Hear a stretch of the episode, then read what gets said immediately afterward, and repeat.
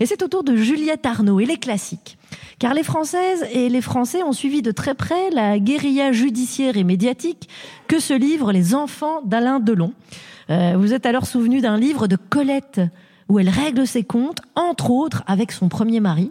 À l'époque, et encore maintenant, d'ailleurs, on l'accuse, on l'a accusé, elle, de, cruauté et d'inélégance, Juliette. Voilà, alors ce livre s'appelle Mes apprentissages, il date de 1936, et Colette euh, parle d'une époque où elle s'appelait encore Gabrielle, où elle avait les cheveux longs jusqu'aux ses pieds, elle était provinciale, elle était inconnue, assez sauvage, elle avait 20 ans, et elle était montée à Paris pour vivre avec son mari qui, lui, euh, se faisait appeler Willy, qui était beaucoup plus vieux qu'elle, qui était chauve, qui était connu, journaliste, chroniqueur, romancier et très mondain. Et tout ça se passait pendant la Belle Époque. Alors historiquement, la Belle Époque, parce que ces années-là, pour Gabrielle, qui est en train de devenir Colette, ne sont pas précisément belles.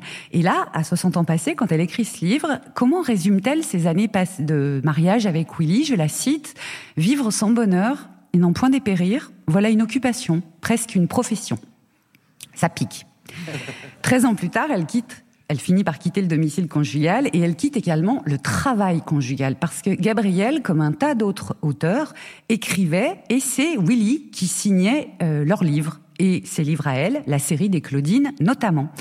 Colette reconnaît d'ailleurs que c'est lui qui l'a mise à la littérature qu'avant lui, les livres, elle les lisait seulement. Elle est un de ces écrivains fantômes. Et elle se voit de la sorte à l'époque, je la cite, une petite jeune femme gentille qui n'avait d'estime ni pour son travail anonyme, ni pour sa soumission. À l'aube de la vieillesse, à la publication de ce livre, est-elle encore gentille pour évoquer Willy qui est mort? Je vous laisse seul juge, je la cite.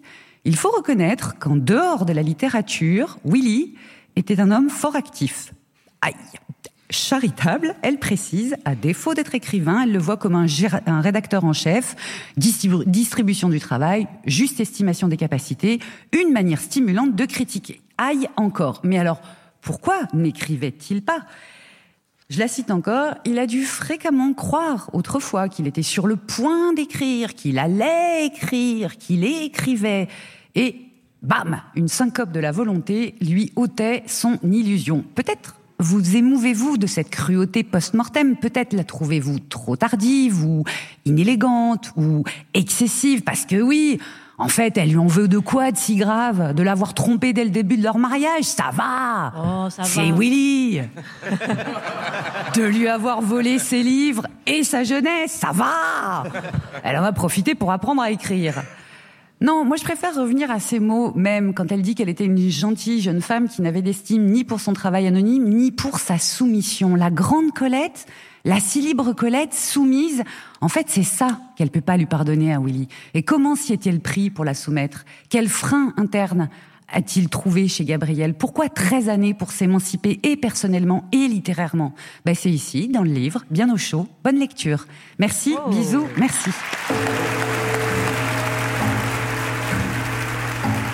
Et nous allons maintenant compléter cette fiche de lecture proposée par Juliette de Roman de Colette dans le petit théâtre radiophonique. Euh, si le statut d'écrivain fantôme, qu'on appelle aussi prête-plume, était fréquent à la belle époque, il n'a pas disparu aujourd'hui. Alors voici Émeric, Guillaume et Juliette qui vont incarner des, des prête-plumes entre vos oreilles ébahies.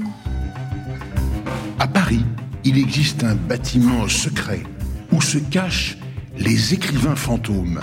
Ces auteurs rédigent les textes pour des romanciers, des humoristes et même des politiques.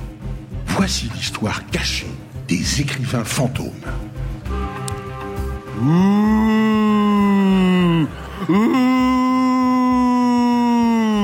Tu fais quoi là? Bah, on est des écrivains fantômes. ok. Ouais, d'accord. T'écris pour qui, toi? Frédéric Fromet. Ah, oui, d'accord. J'aurais dû le deviner, ouais, effectivement. Bah, moi, j'écris tous les discours féministes du président de la République. Ah. Bah, qu'est-ce qu'il y a, Juliette? Ça fait 7 ans que j'ai rien écrit, j'en peux plus. Ah, viens avec moi, moi j'écris tous les discours de victoire de Justine Triet. Je suis à deux doigts du burn-out, là. Je dirais plutôt burn janvier. Comme on est en janvier. Non, non, non, On a une demande d'écriture. Cool, c'est pour qui? Est-ce qu'il faut faire un jeu de mots? Non, non, c'est pour écrire le scénario du nouveau film d'Olivier Marshall. Ah ouais? Il y a carrément des auteurs pour ces films, Olivier Marchal? Allez, je m'y mets. Les Arabes Qui veut voir mes couilles? Très bien. Ah Ah, on a une commande pour écrire le nouveau roman de Sylvain Tesson. Ah bon? Il est en panne? Non, mais il a besoin qu'on insère des trucs de mecs déconstruits. Il a, il a qu'à aller chez Bricorama. Enfin, c'est bizarre, il a déjà tout le public d'Inter. Oui, euh, mais là, il veut aussi le public de gauche. Ah. ah On a une demande d'écriture pour euh, l'heure des pros de CNews.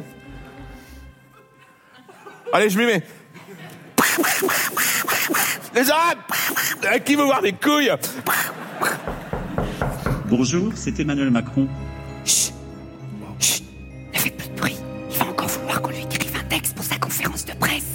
Plus c'est trop chiant, il veut toujours mettre des mots compliqués là, perlin pimpin, galimatia. pff. Ah ouais, genre bagnole. Attendez, attendez, attendez les amigos. Pas d'impro, Pas d'impro, pas d'impro. Ah, J'ai envie maintenant. Non, attendez, je sais, je sais comment le faire fuir. Écoute-moi, nom de Dieu. Arrête, ça fait mal. Je sais comment le faire fuir. Ouais. Ouh, je suis le fantôme de Manuel Valls. Ah attends, ça marche aussi, c'est le fantôme de Marlène Schiappa. Attendez, attendez, j'ai mieux. Bonjour, Élise Lucet, cache investigation. Et j'ai une question Merci Juliette Arnaud. Avec Émeric Lompré et Guillaume Meurice. Et merci également à Laurent Delmas pour avoir sa voix. Merci aussi à Jason Taous à la prise de son et au mixage de l'émission ce soir, ainsi qu'à Édouard Rose et Cédric Depré à la lumière.